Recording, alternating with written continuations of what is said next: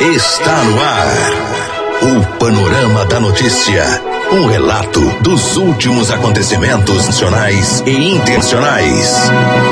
Uma narrativa da história, da qual você faz parte. 10 e 32 Olá, muito bom dia para você. Hoje é quinta-feira, 9 de janeiro, ano 2020. Está começando a edição de número 113 do Panorama da Notícia, o seu diário de notícias da manhã. O dia hoje amanheceu aberto com muitas nuvens em Rio Paranaíba e neste momento registramos média de 26 graus de temperatura. Estamos no verão brasileiro. É a Paranaíba FM colocando seu espaço a serviço da comunidade e mais um ano está começando e você está na Rádio Paranaíba, a rádio que a sua voz. Bom dia. A pessoa bem informada está à frente de seu tempo. Está no ar o Panorama da Notícia. Nesta edição do Panorama da Notícia, você vai saber que. Filho arromba casa do próprio pai em Lagoa Formosa para furtar dinheiro. Operação contra o tráfico de drogas prende quatro pessoas e apreende drogas em São Gotardo. Jovem com CNHB é preso ao tentar fugir em Honda CB300 e bater em colchete, colchete de arame farpado. E ainda futebol solidário de Gustavo Lima arrecada mais de 50 toneladas de alimentos. Tudo isso e muito mais aqui no Panorama Notícia. Agora 10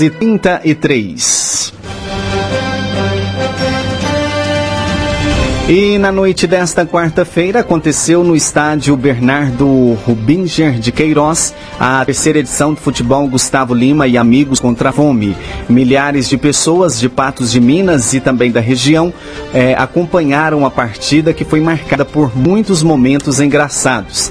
Dessa vez, o jogo solidário promovido pelo cantor Gustavo Lima, o embaixador, arrecadou mais de 50 toneladas de alimentos que devem ser doados para entidades carentes carentes de Patos de Minas. Quem ajudou pôde ver de perto vários artistas consagrados pelo grande público que foram divididos em duas equipes, ficando assim: o time azul escalado com Gustavo Lima, Ju Canalha Amaral, Henry Johnson, Michel, Júlio Cossiero, Pedrinho Somália e já o elenco verde foi escalado com Nego do Borel, Fabiano, Neymar Pai, Atirson e Marrone. A partida terminou com o placar de 11 a 5 para o time do Gustavo. Segundo o cantor sertanejo, uma nova edição do futebol solidário deve acontecer ainda este ano. E o corpo de um idoso de 85 anos foi localizado em estado de decomposição na cidade de Carmo do Paranaíba. O cadáver de Lúcio Antônio Pinto, de 85 anos, foi encontrado no início da tarde de segunda-feira na rua Governador Valadares, no bairro Paranaíba. A perícia técnica e da polícia foi acionada aí na cidade de Patos de Minas e após aí os trabalhos de praxis, o corpo de Luciano Antônio Pinto foi liberado aos familiares, que afirmaram aí que o, o, o homem se encontrava passando por sérios problemas de saúde. Agora 10h35 e por segurança e motivos políticos, Bolsonaro decide não participar de evento internacional. As informações são de Gabriela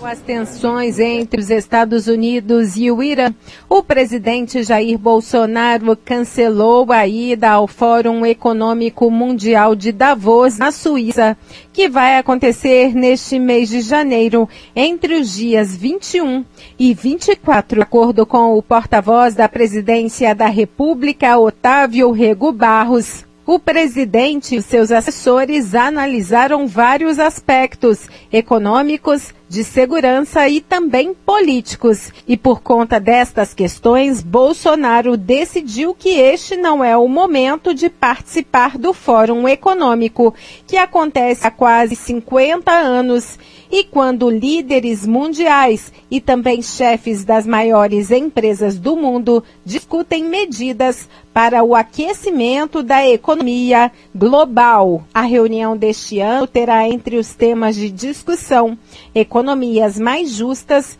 como salvar o planeta, futuros saudáveis e também tecnologias para o bem. Lembrando que no encontro do ano passado, Jair Bolsonaro fez um discurso em que afirmou que gostaria de compatibilizar a preservação ambiental e o avanço econômico.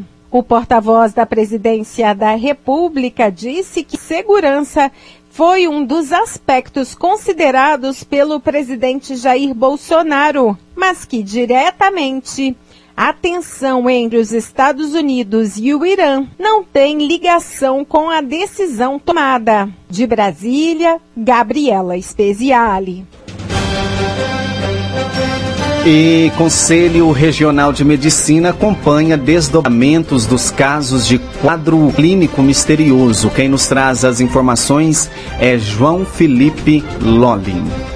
O Conselho Regional de Medicina de Minas Gerais observa com atenção e cautela a evolução dos casos de uma doença misteriosa que vem acometendo pacientes em Minas Gerais. Embora não haja nenhum caso que envolva a ética médica, casos analisados pelo Conselho, o órgão se coloca à disposição das autoridades para colaborar nas investigações que possam chegar a um diagnóstico final. Como a Itatiaia vem informando, nesta quarta-feira subiu para oito o número de casos suspeitos de uma doença ainda não diagnosticada, que traz paralisia aguda dos rins e também afeta o sistema neurológico. Presidente do Conselho Regional de Medicina de Minas Gerais, Cláudia Navarro, as palavras são essas? Atenção e cautela? Isso, isso mesmo. Como você bem colocou, o CRM, ele não está diretamente relacionado eh, aos casos, digamos assim, porque a nossa função é mais a, a fiscalização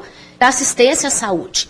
Mas, sem dúvida, nós estamos como um, um órgão que está é, ligado à, à saúde em si, nós estamos preocupados e à disposição, o que for possível, o que couber a nós, ajudar na solução do mistério, digamos assim. Os casos têm, em sua maioria, uma coincidência geográfica, não é? Pessoas que ou moram ou estiveram no bairro Buritis, ali na região oeste de Belo Horizonte, em algum momento aí nas últimas semanas, notadamente entre o Natal e o Ano Novo. O que, que essa coincidência geográfica pode nos dizer? Bom, eu acho que quem vai te responder isso melhor é a vigilância sanitária, porque isso é um, é um, tipo de estudo que tem que ser feito com talvez o que foi ingerido por aquelas pessoas, se teria alguma coisa a ver com, com o que estava na, na região nessa época ou também uma hipótese que ainda não foi totalmente descartada, que seria uma virose, algum outro tipo de infecção. Será que poderia estar relacionado com, com o local, com uma maior incidência naquele local? Essas hipóteses dizem respeito, eventualmente, a alimentos né, que as pessoas ingeriram, líquidos ou sólidos. É, a possibilidade endêmica de algo transmitido por insetos, por mosquitos, é, ela também pode ser colocada sobre a mesa ou, de alguma forma, ela é menos provável? É difícil, principalmente porque ficou muito restrita aquela região Então, quando você tem uma, uma endemia, você tem uma doença transmitida por, por mosquitos, por exemplo, aquilo vai ocorrer praticamente em, em todo o município. Mas não se pode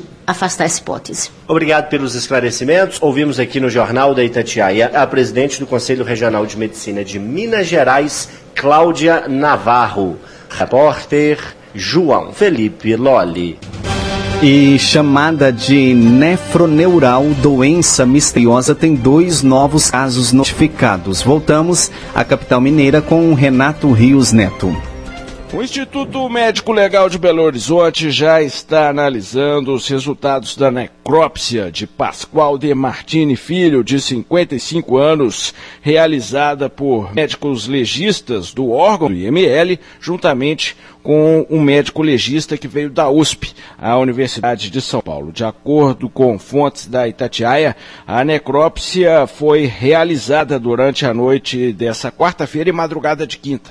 Não há prazo para a conclusão do resultado dos exames que buscam entender a morte de Pascoal, vítima fatal de uma intoxicação misteriosa que já deixou pelo menos outras sete pessoas internadas, entre elas o genro de Pascoal, Luiz Felipe Teles Ribeiro, de 37 anos, que segue internado no hospital da Unimed. Em nota, a Secretaria Estadual de Saúde confirma que, além do caso fatal, outros sete casos suspeitos são investigados. Todos pacientes do sexo masculino, deles seis estão internados aqui na região metropolitana de Belo Horizonte.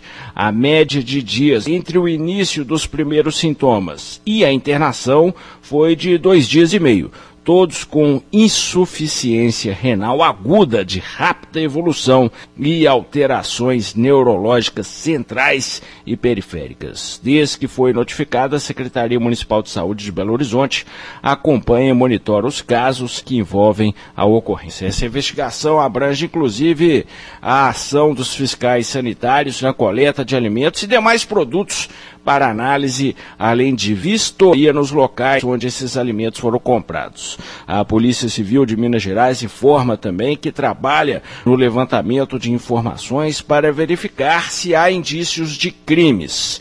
As bebidas e alimentos foram encaminhados para o Instituto de Criminalística e estão sendo examinados. A polícia esclarece ainda que somente será instaurado um inquérito caso haja indicativos de uma ação criminosa.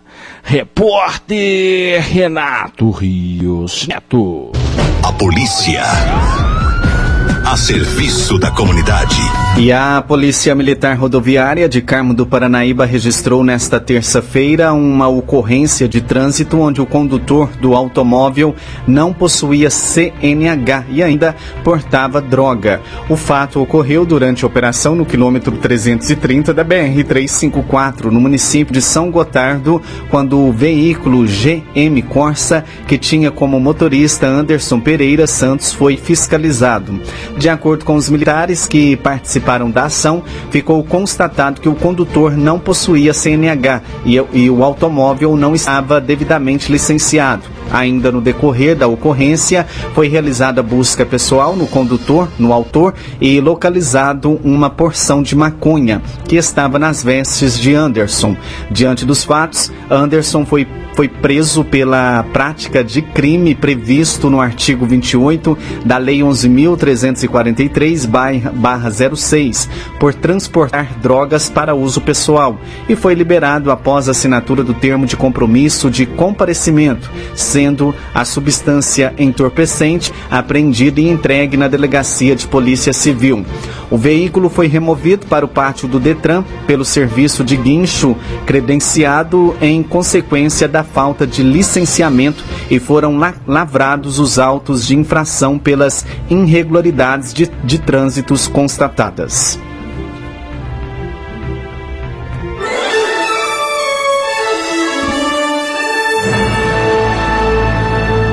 Após um pequeno intervalo, novas notícias. Retomamos para que você saiba o que está sendo notícia hoje. Agora 10h46 e consultor em finanças avalia hábitos dos consumidores quando vão às compras. As informações são de João Felipe Lolli. Muitos analistas econômicos esperam um 2020 de recuperação na economia. E esse otimismo pode ser explicado pelo movimento nos shoppings nesse mês de férias. Este shopping aqui da região da Pampulha está simplesmente lotado. Foi difícil até para estacionar nosso carro de reportagem. Nós viemos aqui acompanhados do educador financeiro Matheus Machado, que vai nos ajudar a analisar bons e maus comportamentos dos consumidores. Logo de cara, a gente encontra com o projetista Volber Souza, de 63 anos. Ele está com a esposa e a filha. Os três vieram comprar material escolar e acabaram levando também um liquidificador. Está aqui com a esposa? Lígia. A filha? Letícia. Comprar no início de ano para quem pode, né? Ou para quem se planeja. Tem que planejar um pouquinho, então é necessidade mesmo, você tem que ir deixando, né? Aqui a compra foi o quê? Foi a necessidade ou foi além da necessidade? As duas. Sempre acaba ficando nas duas coisas, né? Tô vendo aqui a sacola de uma loja de material escolar, né? Tá levando uns cadernos. Sim. Na mão do senhor já não é livro mais, né? Não, é um liquidificador. Precisou também. Precisou também. E aí, Matheus, o que dizer do comportamento do Volber e da família dele? Olha, essa época do ano a gente costuma ver muita liquidação, mas no caso do Volber é importante a gente pensar se ele realmente precisava do liquidificador, sendo que ele saiu de casa, na verdade, para comprar material escolar. Então é um questionamento que a gente precisa fazer. Às vezes a gente se justifica porque encontrou uma promoção, porque achou que o preço estava bom, mas será que liquidificador lá de casa realmente não funcionava mais? Se ele não funcionasse, talvez ele já tivesse saído antes para comprar. É importante a gente tomar muito cuidado com essa compra por impulso. Eu dou uma passadinha ali no corredor do shopping, vejo várias promoções e falo, nossa, estava precisando de uma camisa nova. Mas às vezes você chega em casa e tem 10 camisas no seu guarda-roupa. Já a professora Iolausa Maria, de 59 anos, trouxe a filha para as compras antes da viagem de férias. Você está aqui com a filha, como é que você chama? Ana Clara. A idade, Ana Clara? 17. Veio ajudar a mãe a fazer as compras? Sim. O que, que foi de compra, Dona Iolausa? Compramos chinelos e vamos comprar biquínis. Deve ter um passeio pro litoral vindo aí, né? Bem, estamos sim pro litoral. Dá para começar o ano fazendo uma comprinha? Muita gente gasta muito no fim do ano, início do ano tem muito imposto, né? IPTU, para quem tem carro IPVA, para quem tem criança escola. Fazer compra no início do ano é só para quem pode, né? Para quem pode e para quem deixa de comprar no Natal e deixa para comprar em janeiro para viagem. Foi essa a estratégia da senhora? Essa que é a estratégia na nossa casa. O educador financeiro Matheus Machado diz que a tática da dona Iolausa é boa. Achei muito válido, a Iolausa está de parabéns, porque ela evitou aquelas compras mais caras do final de ano, que a partir do início de dezembro realmente tudo sobe muito de preço. Então agora ela deve ter pego uma boa liquidação, deve ter conseguido um desconto nessas roupas de praia, no biquíni, no chinelo. Provavelmente ela vai fazer uma viagem que vai ficar mais barata se ela tivesse seguido o impulso de maioria das pessoas, que é ali estou passeando no final de ano e vou acabar comprando. Então ela está de parabéns, é um excelente planejamento. Repórter João Felipe Lolli. A polícia. A serviço da comunidade. E um, a Polícia Militar de São Gotardo prendeu nesta terça-feira quatro pessoas envolvidas com o comércio de drogas. As prisões aconteceram durante uma operação em combate ao tráfico ilícito de entorpecentes na cidade. Drogas e outros materiais foram apreendidos. De acordo com a Polícia Militar de São Gotardo, por volta das 15 horas, a Polícia Militar desencadeou uma operação antidrogas nos bairros Boa Esperança e Saturnino Pereira com a finalidade de de averiguar denúncias oriundas do Disque Denúncia Unificado 181.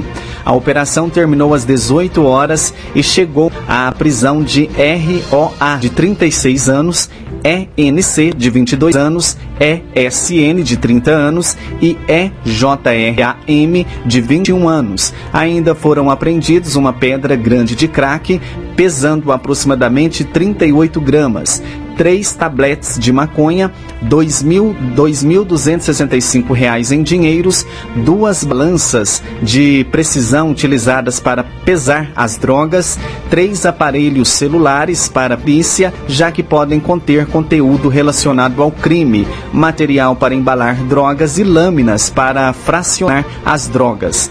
Os policiais ainda prenderam um veículo. O automóvel foi removido ao pátio de São Gotardo. Já os envolvidos e demais materiais arrecadados foram entregues na Delegacia de Polícia Civil em Patos de Minas para as providências cabíveis. Agora 10h52 e a Polícia Militar Rodoviária prendeu nesta quarta-feira um jovem de 25 anos por direção perigosa. Ele tentou fugir da viatura policial na MTV 354 e acabou batendo em um colchonete de arame farpado.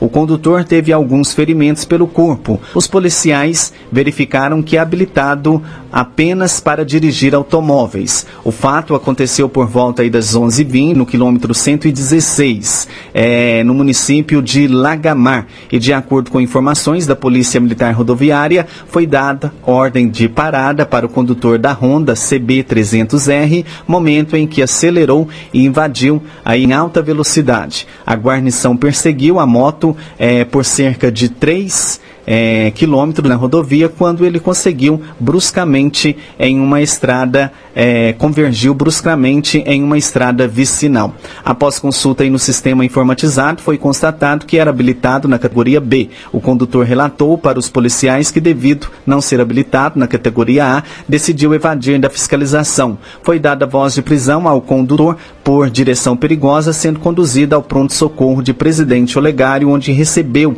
atendimento médico. Depois foi encaminhado para a delegacia. Ele foi submetido ao teste de alcoolemia e o resultado foi de 0,0 miligrama litros. A moto foi apreendida e recolhida ao depósito credenciado, sendo lavradas as multas de trânsito.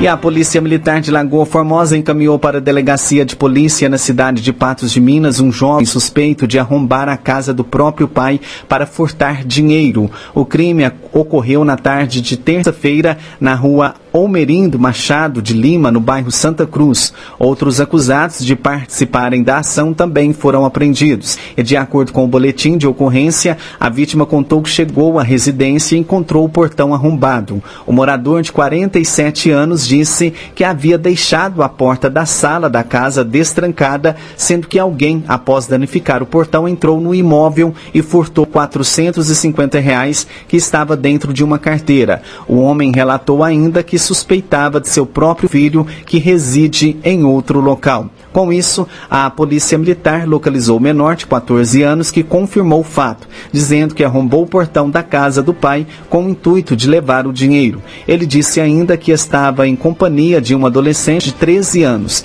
Após pegar o dinheiro, o menor foi até a casa de um colega e pediu a ele para guardar 200 reais, sendo que o restante do valor levado, o garoto falou que gastou comprando comida e bebida. Agora 10h54 e Capital Mineira deve receber 12 milhões de pessoas para a realização de, de cirurgias. Ou melhor, Capital Mineira deve receber 12 milhões de reais para a realização de cirurgias eletivas. Voltamos com João Felipe Lolli.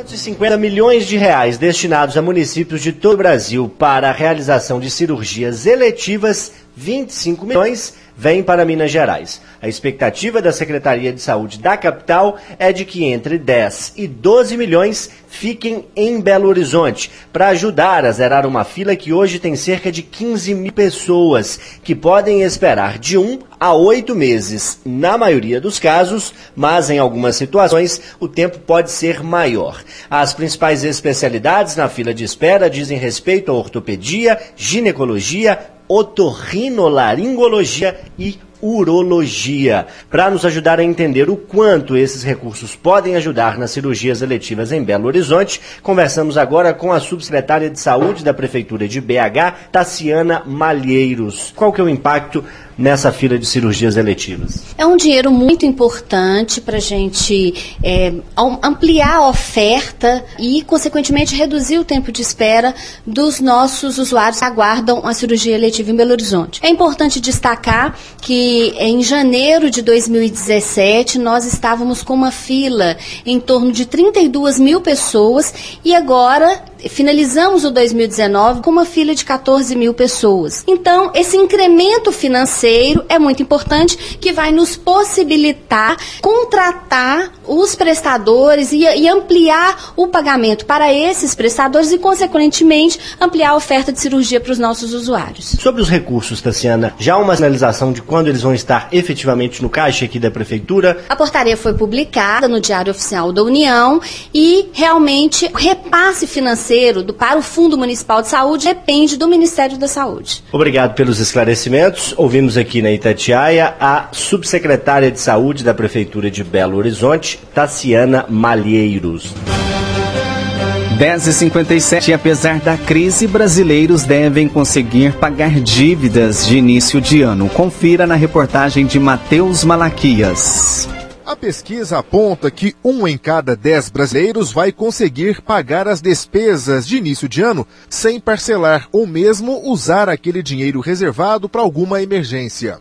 O número aponta um comportamento positivo do consumidor, que já começa a perceber a importância do planejamento financeiro. Essa é a visão de Vinícius Silva, economista da Federação das CDLs de Minas Gerais. Esse número mostrou que existe um planejamento financeiro aí no território nacional. Isso foi positivo se compararmos a anos anteriores que não existia nenhum planejamento. Dentre esses números das pessoas que têm condições de pagar essas despesas sazonais, a maior parte desses entrevistados economizaram muito durante o ano, mostraram esse planejamento evidente, ou deixaram para economizar nas festas de Natal, igual foi o caso de 26% desses entrevistados. 21% deixou para guardar no 13º salário para honrar esses compromissos. 17% disseram ter montado uma reserva ao longo de 2019 e 14% passaram a fazer algum tipo de trabalho extra, né, os famosos bicos, para acumular essa renda e efetuar esses pagamentos. E não comprometer também as festas, as comemorações de fim de ano. Se a gente pensar que também tem aquele compromisso financeiro, né, com o apelo emocional do Natal, que você faz as compras parceladas, você imagina que é, até abril nós temos uma renda comprometida. Então o brasileiro teve que trabalhar, teve que ter um planejamento. Isso é um ponto positivo. Só que ele é muito pequeno para a nossa realidade. É um número que indica que o brasileiro então está começando a fazer esse planejamento. Porque janeiro é um mês comum para IPTU, para IPVA, tem material escolar, às vezes a primeira parcela da escola, da faculdade. Então é um sinal de que mesmo com as festas de fim de ano, como você mencionou, o brasileiro está começando a se ligar para a importância do planejamento. Isso mesmo. Ele não tem que necessariamente passar sufoco. É uma coisa que depende dele ter um acesso às informações e, e, redimensionar, organizar as suas finanças. É mais interessante eu tentar parcelar esses tributos tentando ter uma vida financeira mais tranquila ou é melhor eu fazer esse pagamento de forma imediata sem parcelamento? Olha, o recomendado é sempre pagar à vista. Por quê? O pagar à vista nesse momento desses compromissos, ele vai te garantir um desconto que provavelmente aquelas pessoas que têm poucas informações, que não ficam atentas aos produtos financeiros, não vão conseguir essa rentabilidade, né, ao comparar com desconto. Então, se você puder, pague à vista, não se comprometa, que com certeza você vai estar ganhando muito. Agora, por outro lado, tem uma parcela também considerável, Vinícius, 22% dos entrevistados na pesquisa afirmam que não fizeram nenhum tipo de planejamento. É um número também que assusta pensando em compromisso financeiro para o ano que está começando, né? Com certeza. Eles têm que repensar, melhorar as suas convicções em relação ao dinheiro, em relação aos compromissos, para que não passem fogo. A pesquisa ouviu 813 pessoas, entre homens e mulheres acima de 18 anos, de todas as classes sociais e de todas as regiões do Brasil. Repórter Matheus Malaquias. E a comunidade de São José está convidando a todos para adoração ao Santíssimo Sacramento hoje às 15 horas lá na comunidade no bairro São Francisco. Agora 11 horas 11 e 1 aqui em Rio Paranaíba. Você caminhou conosco pelo panorama da notícia. O conhecimento dos fatos faz de você um cidadão ativo. E esse foi o Panorama da Notícia, um oferecimento de Semig. Essa foi a edição de número 113 desta quinta-feira, 9 de janeiro, ano 2020. Panorama da Notícia, uma produção do Departamento de Jornalismo da Paranaíba FM. O Panorama da Notícia é multiplataforma. Além do site, você encontra este programa disponível também no YouTube e no podcast do Spotify. Agradecemos o carinho de sua audiência e continue com a programação da Paranaíba FM. Mais informações ao decorrer do dia em nossa programação ou em nosso site. Fiquem com Deus. Bom dia, Rio Panaíba.